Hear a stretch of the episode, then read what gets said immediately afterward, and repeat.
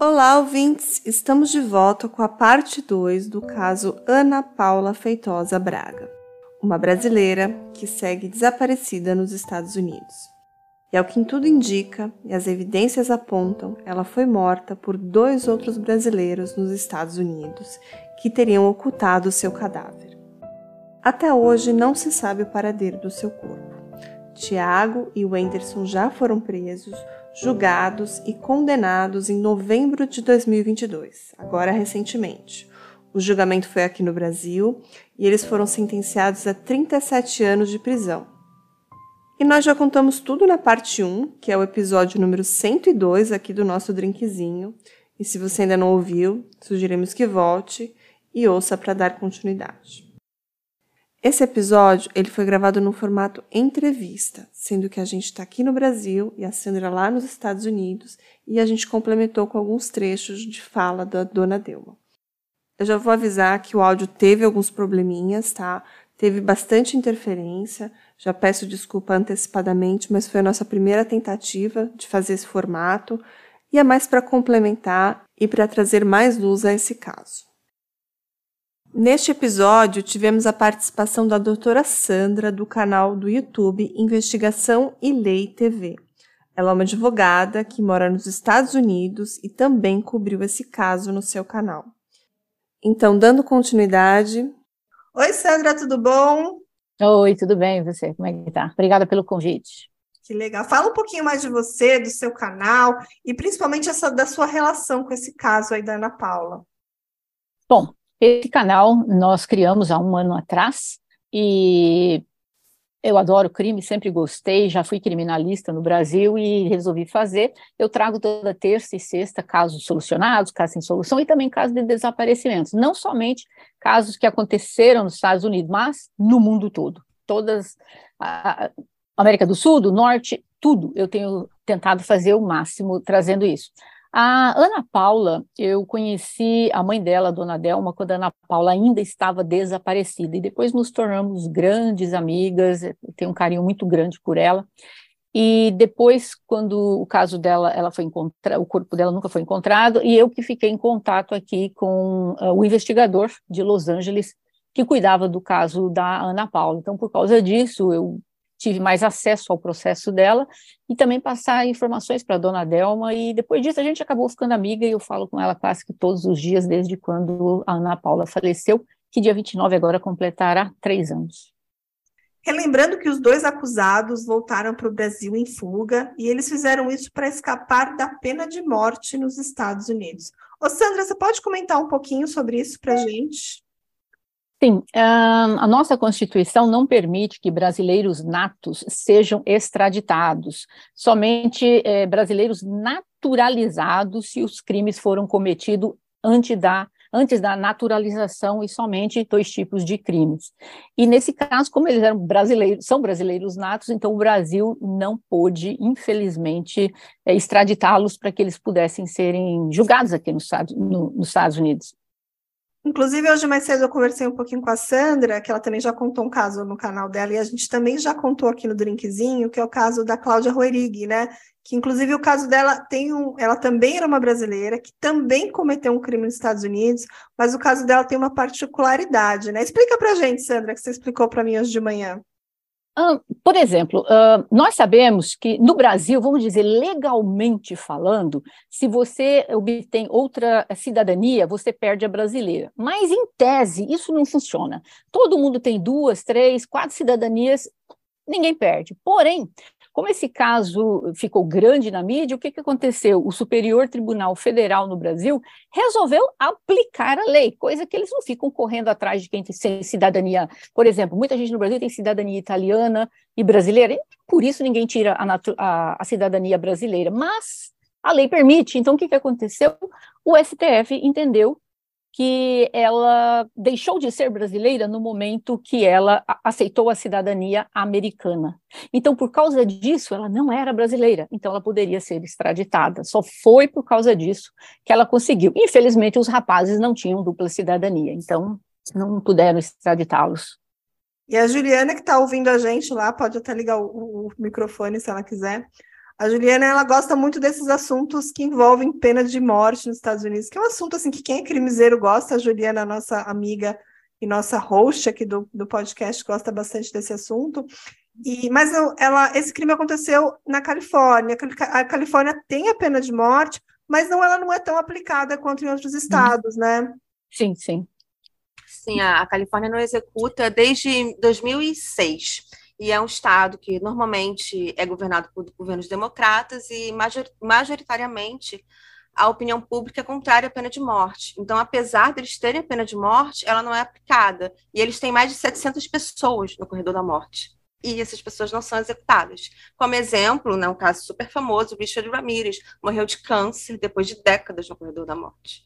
Isso é muito interessante, né? Uma particularidade dos Estados Unidos, que cada estado tem leis, assim, diversas e, e, até a aplicação dessa lei é diversa, né? Porque tem estado que é a mesma lei, tipo, os dois têm pena de morte, mas um segue a risca, tem uma, uma agenda de, de, de, de, frequência ali, a Juliana deve saber a palavra correta, faz isso com mais frequência, e tem outros estados que simplesmente ignoram isso e deixam a pessoa lá até, até ela morrer de forma natural, essa é a grande verdade, né? Acho que a Sandra pode até falar melhor, mas não é a mesma lei. No caso dos Estados Unidos, não. cada estado tem a sua legislação. Tem estados que não têm pena de morte mesmo, tem estados que têm. E até assim, para você ser é, levar a pena, ser condenado à pena de morte nos Estados Unidos, a lei também muda de estado para estado. Às vezes, uhum. um crime que você pega a pena de morte no Texas, você não vai pegar a pena de morte em outro estado, porque a lei é totalmente diferente. É, no Brasil, por exemplo, a nossa lei é igual no país todo. Aqui nos Estados Unidos, a única lei que é igual no país todo é, são as leis federais. Então, imigração é uma lei federal, então ela vai ser igual em todos os estados. Agora, leis criminais, civil, comercial, cada estado tem a sua própria lei. Então, uh, existem estados que têm pena de morte, tem estados que não têm pena de morte, e assim para todos os tipos. Vara de família é completamente diferente. No Brasil, por exemplo, um advogado pode advogar no Brasil todo, desde que ele vai lá. Quando eu fazia audiências no Brasil, em outro estado, eu tinha que fazer um papel, assinar e tal, mas eu podia fazer. Aqui nos Estados Unidos é diferente. Para você advogar no estado que você quer advogar, você precisa ter uh, ser filiado né, ao Bar Association, que é como se fosse a OAB do Brasil. Né? Então, a gente é advogado, mas a gente não é advogado no país todo. Nós somos advogados aonde nós passamos no exame do Bar Association e recebemos um número. Então, para você ver, as leis são bem diferentes até para os advogados. Interessante. Bom, assim, acho que os nossos ouvintes recordam do caso, mas assim, é, os últimos momentos da vida da Ana Paula Feitosa foram gravados por câmeras de segurança, onde ela morava lá em Los Angeles. E a Ana Paula teria acolhido esses dois brasileiros, que eram o Wenderson Júnior da Silva, de 26 anos, e o Tiago Felipe Braga Souza, de 25. E aqui a gente vai falar da primeira contradição no depoimento dos dois, que eles afirmam que eles já conheciam a Ana Paula. Na verdade, o Tiago, ele fala isso em depoimento, né? inclusive está gravado, que a Ana Paula era amiga da ex-mulher do Tiago, é, a gente até postou esse vídeo lá nos stories do nosso Instagram para os nossos ouvintes verem, mas parece que a mãe da moça, a dona Delma, ela nega essa questão, né? Dizendo que eles se conheciam pelo Instagram, que isso foi talvez uma mentira que ele contou ali em juízo, talvez para tentar explicar alguma coisa. Você quer falar um pouquinho sobre isso, Sandra? Sim, o Tiago não era casado, começar, né? Não entendo qual o intuito dele ter falado uma coisa dessa. A Ana Paula, porque a comunidade brasileira em ela morou em Massachusetts, onde, onde eles moravam. Então, a comunidade brasileira acaba se encontrando em restaurantes, bares, essas coisas todas. Então, eles acabaram se vendo uma, duas vezes, mas em público, trocaram ali Instagram, mas eles não eram amigos. Mas um seguiu o outro lá, mas eles nunca tiveram nenhuma afinidade nem nada. Só que quando a Ana Paula mudou-se para Los Angeles, no Instagram dela, ela começou a colocar fotos. Ela estava morando lá e tal. E aí, o Tiago resolveu contactar a Ana Paula perguntando se ela não teria um quarto para alugar, porque ele e o amigo dele estariam. Eles queriam morar em Los Angeles e tal, e não conheciam nada. Só que a dona Delma estava preparando a casa dela, a, a Ana Paula estava preparando a casa dela porque Dona Delma viria morar com ela, não apenas visitar. Então ela explicou para eles: olha, vocês podem ficar lá por 15 dias, porque minha mãe ela vem morar aqui comigo, eu vou precisar do quarto. Aí eles aceitaram ela, ela ajudou bastante esses rapazes, ela acabou é, ajudando até a alugar carro em nome deles, que eles não tinham. Ela fez aquela coisa que muitos brasileiros fazem aqui, sabe? Tentar estender a mão um para o outro e tal. Só que nesse inteirinho ela começou a perceber que eles usavam drogas e ela não, e ela começou a ficar com medo deles. Então foi aí que aconteceu tudo aquilo que ela queria pedir para que eles saíssem da casa, mas ela estava até com medo disso. Então ela inventou para eles que a dona Delma adiantou a viagem e que ela estaria chegando logo, então eles precisariam sair da casa dela. Foi, foi dessa forma que aconteceu. Mas eles, ele não tinha nem mulher, ele tinha em Massachusetts. Não sei por que ele criou essa mentira. Bom, pessoal, agora eu vou tocar um áudio da, do, da dona Delma, que é a mãe da Ana Paula, que ela deu uma entrevista exclusiva para gente, explicando também essa questão. Ela alugou por um mês, porque ela, no, no, no mês de junho, eu ia morar com ela, eu ia mudar para lá em junho. Então ela alugou por uns meses, só que eles não chegaram a morar meses. Após uns 15 dias morando na casa delas, eles mataram ela. E esse quarto era o quarto que eu ia morar. E ela estava muito, muito feliz com a minha chegada, porque a minha chegada ia trazer também o filho dela, porque a gente ia lutar na justiça para ela ter a guarda compartilhada do filho. Então, assim, era muita felicidade que nós duas estava vivendo. Ela era uma filha muito, muito boa. Todo dia ela fazia chamada de vídeo. Não tinha um dia que ela não ligasse chamada de vídeo para mim. Às vezes eu ia dormir aqui no Brasil quatro horas da manhã, conversando com ela na chamada de vídeo. Ela trabalhando e mais o celular sempre ali na chamada, nós se vendo. Ela era uma, uma benção na minha vida, uma filha muito abençoada.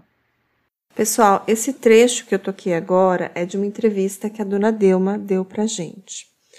Tentamos fazer com que ela participasse de modo remoto, mas não, ela não tinha os recursos, então ela nos encaminhou alguns áudios por aplicativo que serão tocados daqui para frente. Infelizmente, a gente teve algumas dificuldades com a plataforma, tanto no meu áudio quanto da Juliana, da doutora Sandra. Tem bastante interferência, então eu peço a compreensão de vocês. A gente não tem o hábito de fazer entrevistas, ainda mais dessa forma. É uma primeira tentativa. Espero que fique audível para vocês. Mas nosso objetivo é trazer mais luz a esse caso. Agora vamos dar continuidade com o resto da entrevista. E também tem uma questão, né, Sandra, que a dona Delma fala também que a Ana Paula teria falado que talvez eles tinham algum envolvimento com traficante de drogas. Eu não vi isso em muitas reportagens, eu vi isso lá no Domingo Espetacular. Você é, sabe alguma coisa sobre isso? Isso foi, foi levantado? É, ou se isso é só uma especulação mesmo? Não, é uma especulação, porque depois de que tudo aconteceu, muitas pessoas vieram, e até eu recebi telefonemas de pessoas dizendo coisas absurdas a respeito do caso.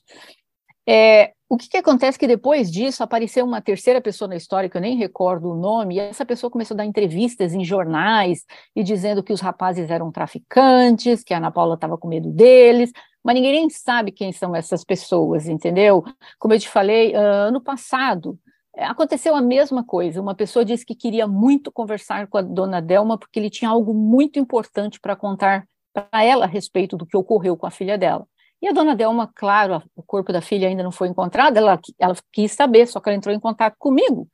E eu falei, me dá o telefone dessa pessoa e eu ligo e converso com ela. E liguei, falei, olha, eu cuido aqui do caso da Ana Paula, tô, todas as investigações que a polícia está fazendo, é comigo e tal. Eu gostaria de saber o que, que você tem para contar para a dona Delma. Aí ele ficou com medo, não sei por quê. Não, não, esquece, esquece, não sei por que, que ela contratou você, não sei o quê. E ele acabou desligando. Não sei que raio que, que era que ele tinha para contar. Uhum. Se ele ia tentar extorquir dinheiro, alguma coisa é. do tipo. Ele ficou com medo. Só que aí eu deixei uma mensagem para ele, dizendo que o número dele é, eu, eu, tinha e eu poderia passar para as autoridades e tudo mais, aí ele não falou mais comigo. É, infelizmente é muito comum a gente tentando extorquir, ou gente até inventando mentiras, às vezes para se promover, é complicado. Uhum, uhum. Às vezes sem motivo algum, né? Sim. Bom, vou retomar o caso para os nossos ouvintes relembrarem, né? A, a Ana Paula foi vista pelas últimas vezes ali pelas câmeras de segurança, né? O Tiago fecha a porta, que até então estava aberta, e quase uma hora depois, o Tiago e o Anderson aparecem conversando ali sentados numa escada, eles sentam ali por algum, alguns minutos, e que tudo indica, naquele momento, a Ana Paula já estava morta dentro da própria casa, né? Eles estariam ali planejando talvez uma fuga, né? Você quer comentar alguma coisa sobre isso?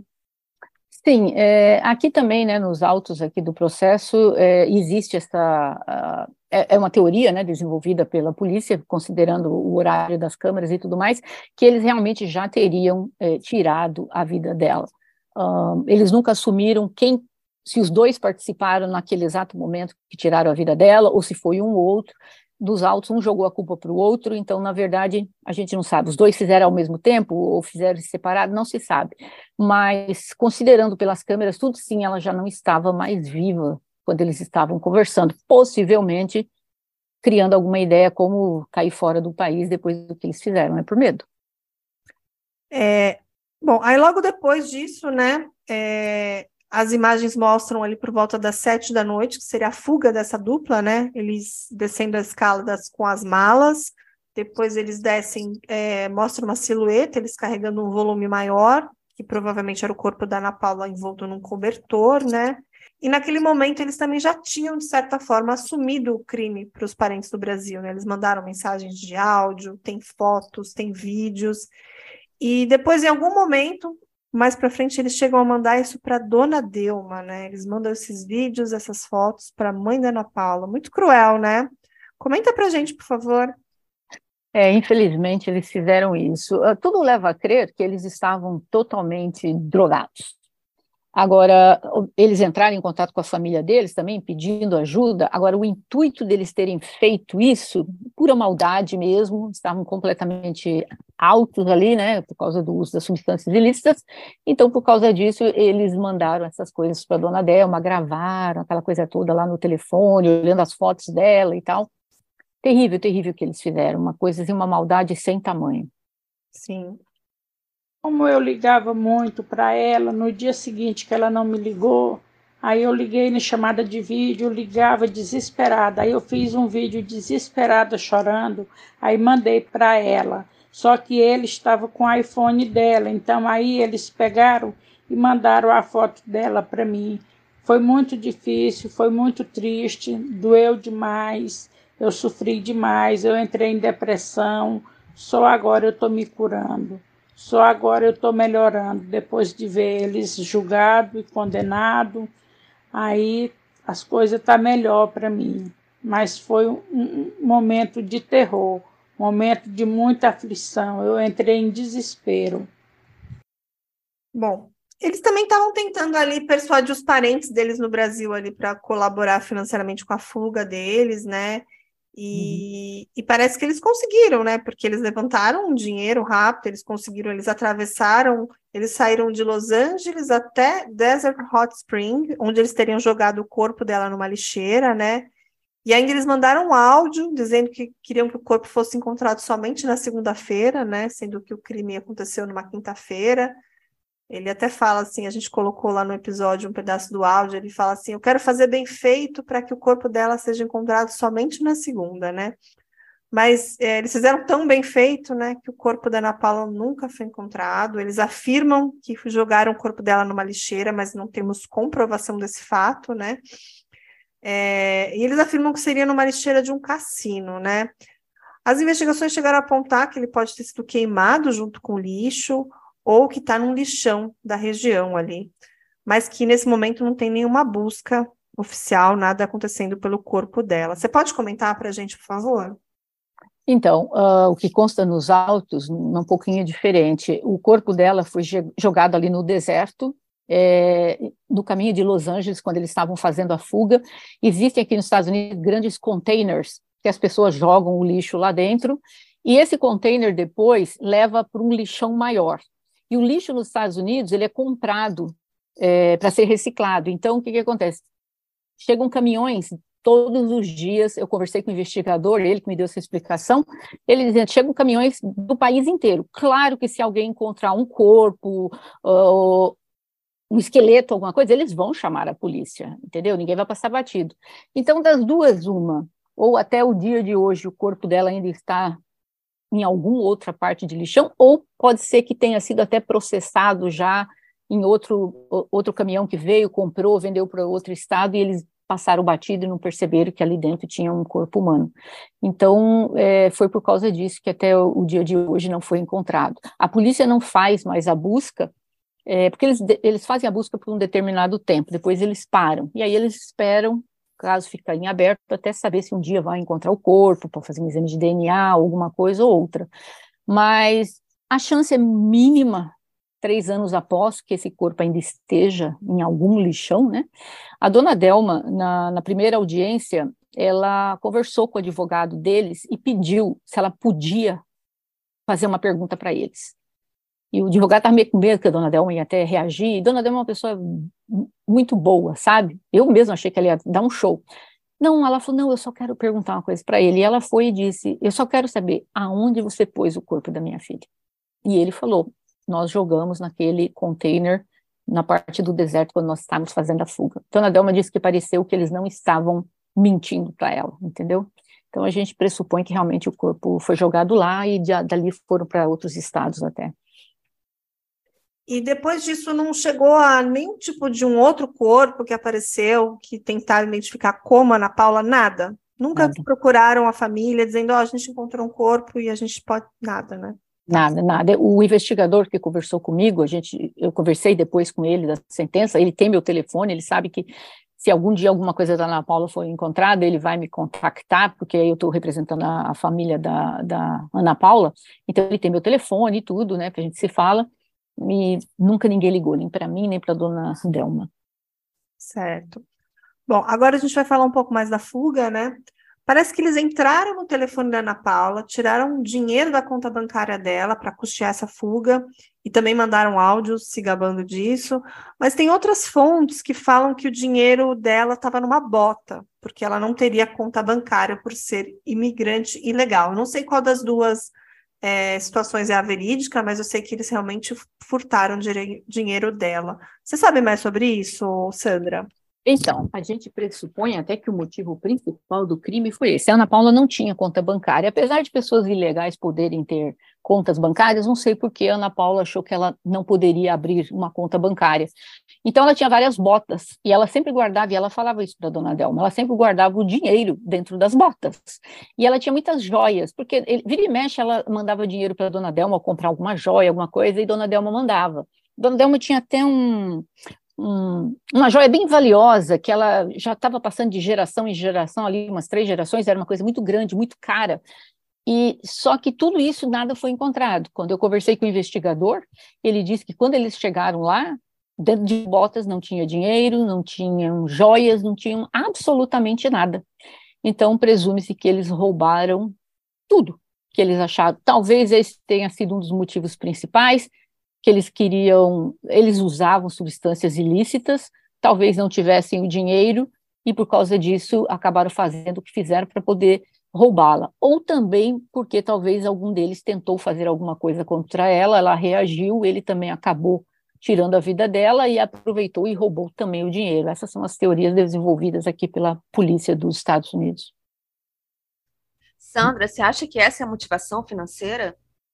É, eu, eu ficaria mais naquele tentou fazer alguma coisa com a Ana Paula, a Ana Paula reagiu e ele acabou tirando a vida dela, aí depois tirou a vida dela, não tem dinheiro para fugir, ah, vamos pegar o que tiver aqui dela, e acabou pegando o dinheiro e as joias. Eu sou mais nessa teoria. Não existe nada dentro do processo dizendo que a Ana Paula foi violada, mas Dona Delma diz que intuição de mãe, ela acredita que sim.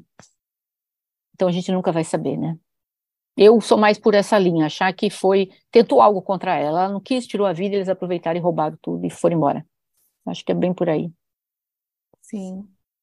No julgamento, eles falaram que roubaram o dinheiro dela e transferiram para a conta de uma pessoa.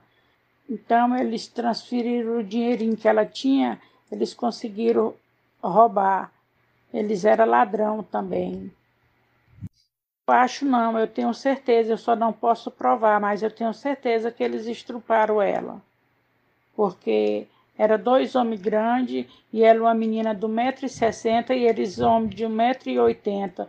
Dois homens. Eles disseram que ela queria fazer sexo com eles dois, mas isso é mentira. Ela jamais queria fazer sexo com os dois, porque ela tinha um namorado.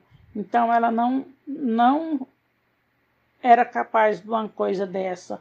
Eu acho que eles estruparam ela e depois mataram. Bom, eles fugiram com o carro dela, né? Com o carro da, da Ana Paula. Eles passaram pelo estado do Arizona, depois no Oklahoma, onde eles abandonaram esse carro num cassino. E eles seguiram pela rodoviária, pegaram um ônibus. Isso uhum. também foi registrado, né? Depois eles pegaram um ônibus até o Texas e de lá, de alguma forma, eles chegaram até a fronteira do México, atravessaram até a cidade do México. E eles chegaram a percorrer ali quase 3.500 quilômetros. Uhum.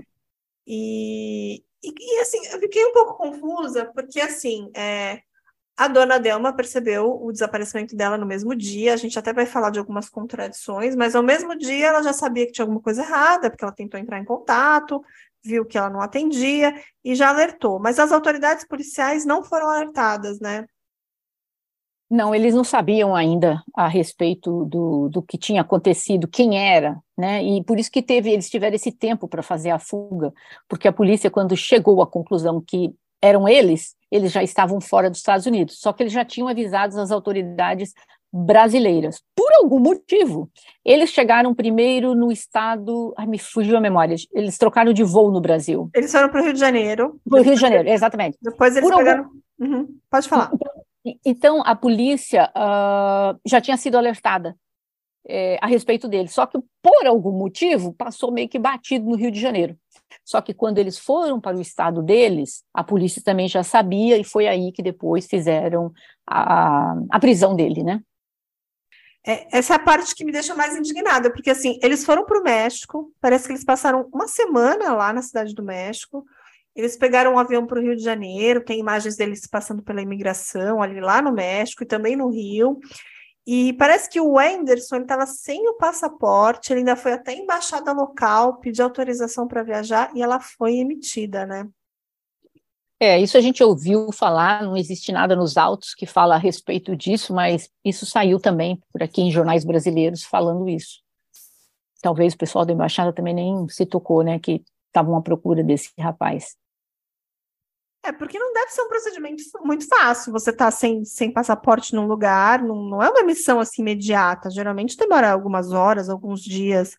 E eu achei isso uma coisa, uma situação muito falha, né, das autoridades locais lá. E, e eles chegaram no Rio de Janeiro, como a gente falou, eles pegaram um voo doméstico até Vitória, no Espírito Santo. Parece que o Tiago, ela é, é capixaba, né? Uhum. E depois eles vão seguindo para o interior do estado, vão para casas de parentes, e eles se escondem aqui no Brasil. Eles teriam ido para a cidade de Barra de São Francisco, e lá eles teriam, inclusive, ameaçado parentes, pedindo dinheiro. Uhum. E lá eles, eles fugiram depois para Cariacica, que é onde realmente mora a mãe do Tiago. São cidades próximas ali do Espírito Santo. E foi mais ou menos nessa altura que a polícia lá de Los Angeles já sabia, já estava todo mundo sabendo é, que já tinham chegado no Brasil, no caso, né? E aí eles foram presos lá em Cariacica no dia 22 de fevereiro de 2020. Até que foi rápido, né? Porque pensando nessa fuga tão espetacular que eles conseguiram uhum. atravessar o país e até o México, vir para o Brasil, aqui no Brasil até que a polícia agiu rápido, né? Sim, um, aqui nos Estados Unidos o passaporte brasileiro fica pronto dentro de uma hora.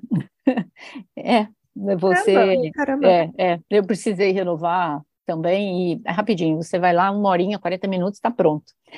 Ah, sim, é eles entraram lá, eles estavam ameaçando pessoas da família lá, e pessoas da família, a polícia já sabia que eles tinham chegado no local, estavam procurando, mas membros da família dele, eu não sei dizer de que lado que é, mas ah, eles acabaram ligando para a polícia porque eles estavam com medo dele acho que era do Tiago, o Tiago era mais assim, e aí eles acabaram ligando para a polícia, e a polícia já estava ali fazendo uma, é, tentando fazer, eles passaram algumas horas fazendo, para ter certeza que eles estavam naquele local, e para você ver que no dia da prisão deles, eles estavam para fugir, eles tinham mochilas com roupas, por isso que a liberdade, é, eles pediram várias vezes é, que respondesse o processo em liberdade e sempre foi recusado. E a juíza sempre escreveu isso, porque eles eram, é, eles tinham risco de viajar fora do país ou até do estado, visto que no dia da prisão eles tinham mochilas com roupas para fuga.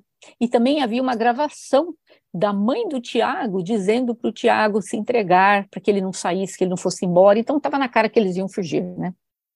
É, eles estavam fugindo desde o começo, né? Sim, sim. Eles, eles não queriam. Acho que foram esgotando os recursos, eles foram tentar com familiares, mas um momento eles realmente iam é. ser presos. A própria família entregou ele de certa forma, né?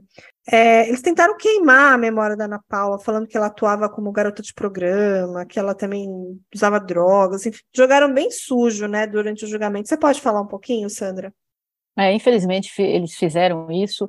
Uh, quer dizer, fizeram não, foi mais a família dele, principalmente a mãe do Tiago, que no dia lá no, no, julgamento, na primeira vez, na primeira audiência, falando um monte de coisa, que a Ana Paula era de programa, tal, tal, mas ambos falaram para o juiz que não, que ela trabalhava, que ela era, aliás, muito trabalhadora e que elas haviam dado a mão para eles, que naquele momento que eles estavam todos altos lá e eles acabaram fazendo isso. O Tiago disse que se ele não tivesse drogado, ele jamais teria tirado a vida dela, nem nada, mas de verdade mesmo, é, a, a, tudo isso acabou meio que surgindo por causa da família do Tiago falando, e infelizmente alguns jornais brasileiros dos Estados Unidos acabaram isso. Mas a Ana Paula sempre provou, tem vários vídeos dela, que ela trabalhou como bartender, limpando casas, ela fazia entrega do. Ela fazia Uber e também fazia Uber, Uber Eats, que é para entregar comida, né? E, e, ela sempre trabalhou, ela não era garota de programa. Aqui nos Estados Unidos noticiaram que ela era modelo. Não, ela nunca foi modelo. Ela tinha curso para ser maquiadora profissional tal. Mas era isso, ela era uma pessoa muito trabalhadora. No julgamento, o Tiago disse que ele usou um cinto para enforcá-la, é, mas ele acusa o Anderson pelo crime, dizendo que ela ainda estava viva quando o Anderson voltou a enforcá-la com um fio de ventilador. O fato é que realmente parece que tem esse fio de ventilador nessas fotos, né, que eles tiraram do corpo. Uhum. É, o Anderson nega, ele diz que ele não estava presente no mesmo cômodo, que ele não teria participado ativamente, mas ele admitiu ter participado da ocultação do cadáver, da fuga, né? E, assim, nenhum momento nenhum dos dois mostraram arrependimento, e a pena dos dois também foi a mesma, né? Então, assim, é, a, a lei entendeu que os dois atuaram da mesma forma, foi um crime uhum. feito pelos dois, a, a pena foi a mesma e tudo mais. Então, assim, tem diferentes versões da motivação do crime. Tem uma que diz que ela negou uma relação sexual, já o outro diz que ela tinha uma relação amorosa com o outro, parece que isso nunca existiu, né? Depois eu quero que você comente. Mas hum. é, em relação às drogas, que você já falou também, eles realmente é, disseram que usaram muitas drogas no, no dia do crime. É, mas o Tiago disse que a Ana Paula estaria com uma faca e que teria sido uma defesa, mas acho que tudo isso foi realmente uma, uma tentativa ali deles se defenderem. Uhum. Mas eu realmente acho que isso, nada disso aconteceu. Você quer comentar, Sandra? É, ele falou isso nos autos, que era Ana Paula que estava tentando ter algo com ele, como ele não queria, então ela pegou uma faca e foi para cima dele, e eles fizeram tudo aquilo para se defenderem. Que absurdo, né? Como se fosse necessário dois homens para se defender de, um, uhum. uma briga, né? Eles não precisariam matá-la, mesmo que ela estivesse com uma faca, eles teriam como rendê-la sem matá-la. É, o juiz até escreveu, né, que a agravante no caso dela é por eles terem sido dois mais fortes do que ela. Então, isso já é uma agravante dentro do caso, né? Deu zero possibilidade de defesa para a vítima.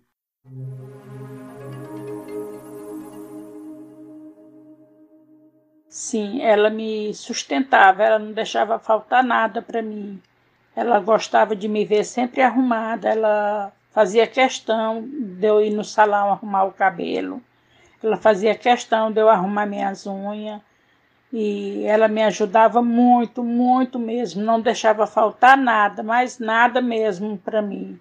Hoje a minha vida é muito difícil, só não é mais difícil porque tem a Sandra que me ajuda muito, mas muito mesmo.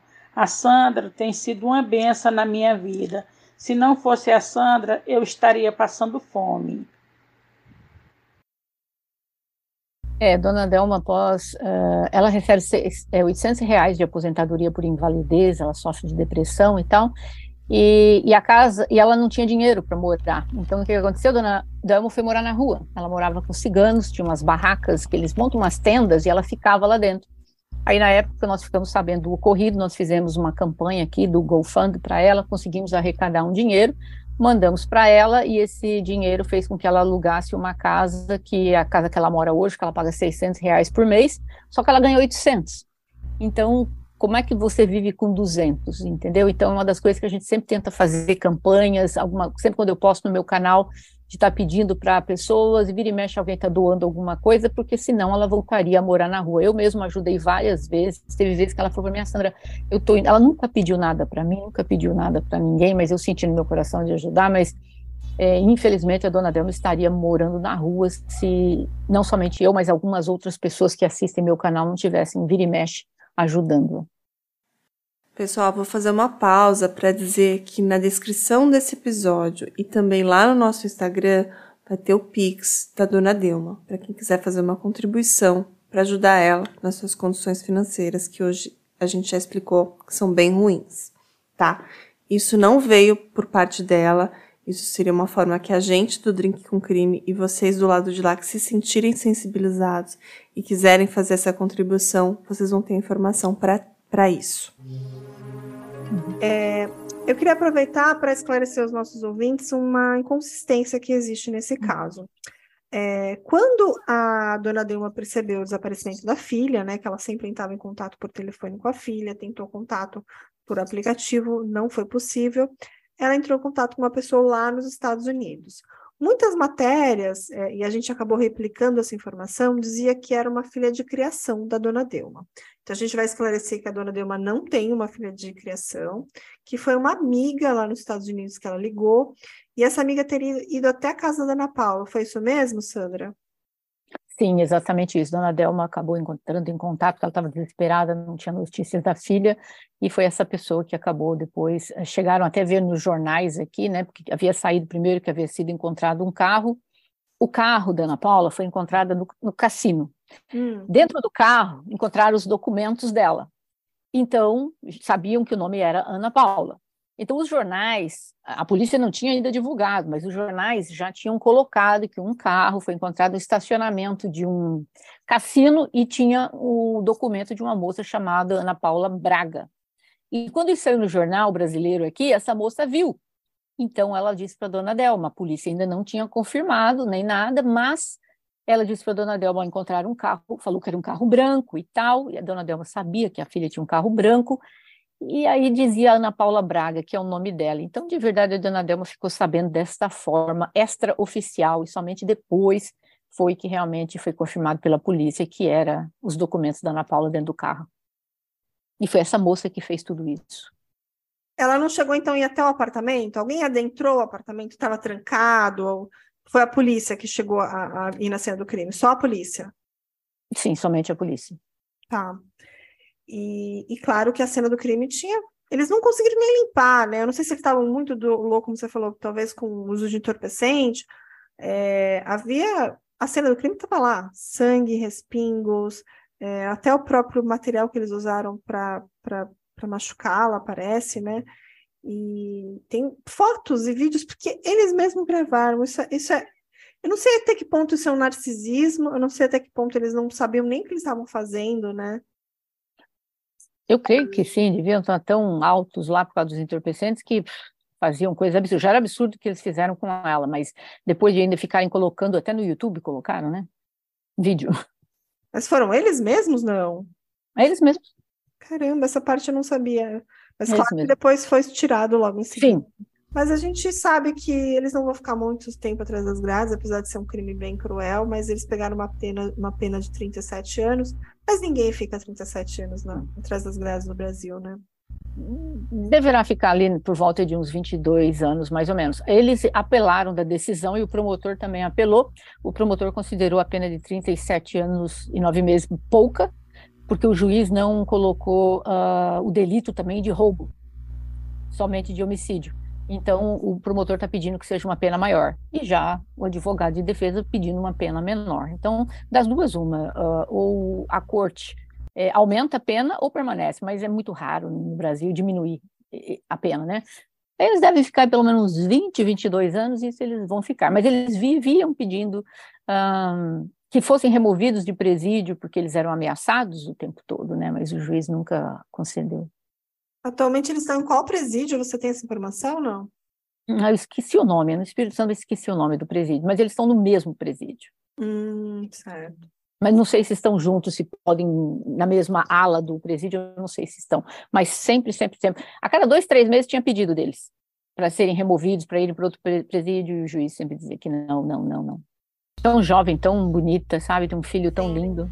Você sabe qual foi o momento em que a polícia começou a procurar por assassinato? Porque quando eles fugiram, é, eram, a polícia nem sabia que tinha havido um assassinato.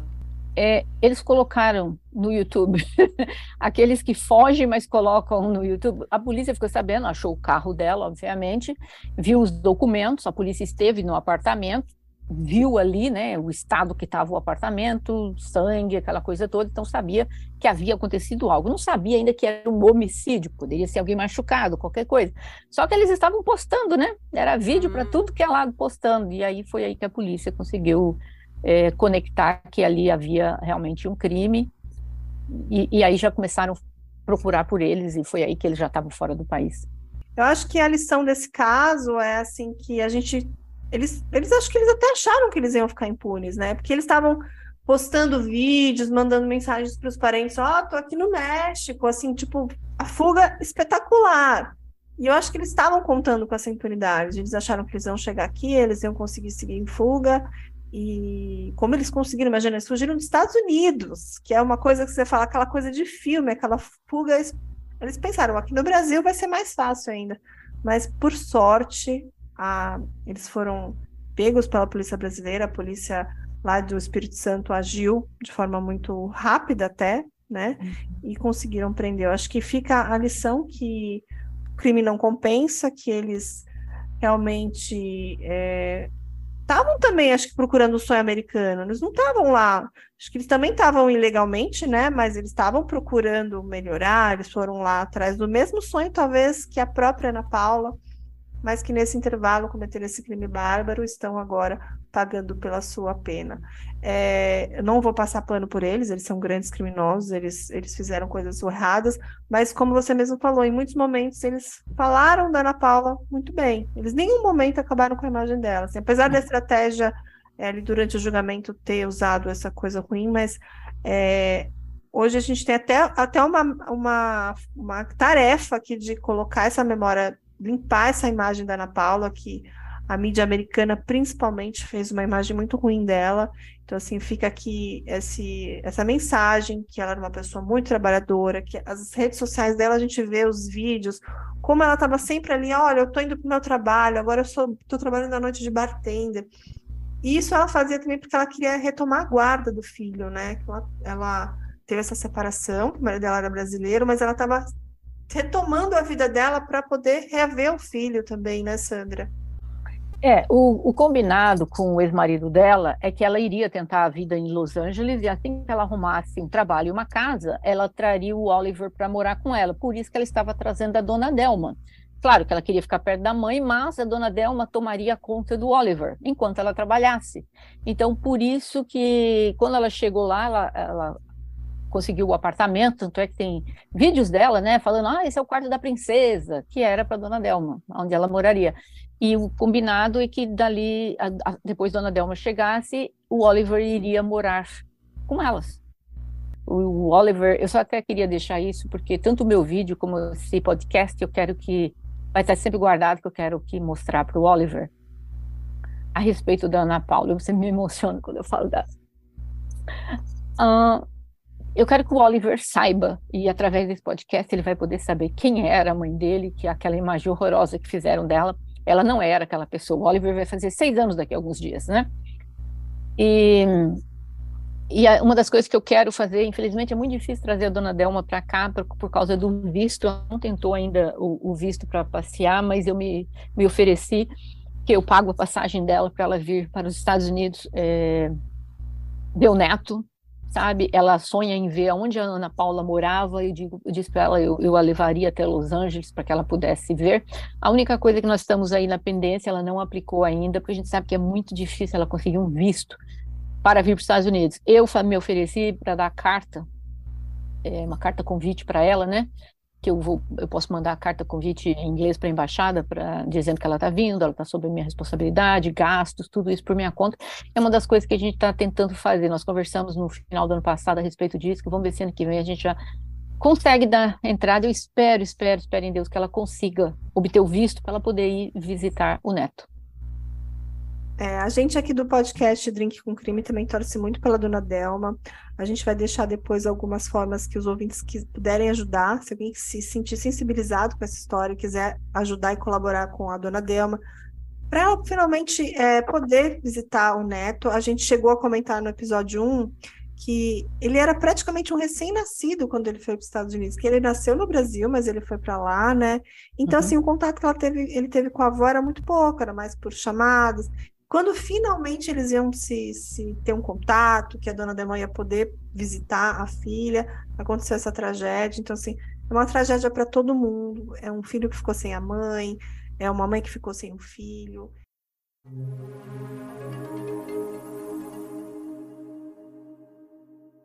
O meu neto se parece demais com a minha filha. Ele gosta das mesmas coisas que ela gostava. Às vezes, conversando com meu genro, ele diz que o meu neto fala que queria a mãe. Queria a mãe, mas infelizmente ele não tem. Mas ele fala: por que, que a minha mãe não veio me buscar na escola? E aí o meu genro fica sem saber o que dizer para ele. Porque ele já sabe que ela virou estrelinha, só que ele é inocente, não sabe de nada, não entende. Então, assim, é uma situação muito difícil, muito complicada. Eu tenho muita vontade de ver com meu neto de perto, de abraçar, de beijar. Então, mas vai ser muito difícil um dia eu ver ele, porque ele não veio no Brasil e eu não tenho condição de ir até ele. Você, assim como eu, se sentiu sensibilizado com essa história e quer tentar contribuir de uma outra forma, talvez ajudando a realizar esse sonho, entre em contato com a gente ou então com a Sandra, que a gente coloca você em contato com a dona Dilma para a gente finalmente fazer esse reencontro de avó e neto. Vou fazer o um encerramento já desse caso. É, agradecendo muito a Sandra. Eu sei que a Sandra está muito envolvida com esse caso. Ela ficou emocionada, eu também me emocionei muitas vezes vendo os vídeos dela. Então, vou pedir para os nossos ouvintes irem lá no YouTube, no canal dela. É o canal Investigação e Lei TV lá no YouTube. É um canal muito bacana. Quem gosta de True Crime vai adorar os, os, o conteúdo dela. Ela também vai muito a fundo. Ela faz roteiros muito bons. E, e você coloca episódios semanais, é isso? Terça e sexta. Terça e sexta, ó. É, tem dois episódios, então, por semana. Então, quando vocês não estiverem ouvindo o nosso drink, vão lá no canal da Sandra. Adorei conhecer a Sandra. A Sandra foi muito gentil com a gente. Eu espero realmente que a dona Delma possa rever o neto, que ela consiga melhorar a situação financeira dela também aqui no Brasil, se ela for ficar aqui, se ela for para lá. Mas eu vou fazer o um encerramento e vou deixar um grande abraço e vou deixar um abraço também para o Oliver. A gente não chegou a citar o nome dele no primeiro episódio, mas agora a gente está citando que, que ele, apesar de todo esse trauma, de tudo isso que ele teve na vida dele, porque ele vai sempre carregar esse fardo, mas saiba que ele, a mãe dele não teve culpa nenhuma. Tudo isso que aconteceu foram dois criminosos que estavam altamente drogados, que eles estão pagando por isso, eles têm que pagar por isso, né? Mas que a gente deixa aqui uma mensagem em memória da Ana Paula, para que para que as pessoas também se recuperem, né? A dona Delma consiga superar tudo isso, que tudo isso passe que a gente possa um dia aí, o Oliver, lembrar da mãe com amor, com carinho, como ela deveria ser lembrada, e não assim como uma pessoa que morreu dessa forma tão trágica, né? Infelizmente, a gente conhece o caso dessa forma, mas a gente se sensibiliza, a gente é humano, a gente. É. A gente entende os dois lados da história. Então, assim, Sandra, muitíssimo obrigada por você disponibilizar o seu tempo, a sua atenção. E eu aposto que os nossos ouvintes vão lá no seu canal comentar com certeza, tá bom?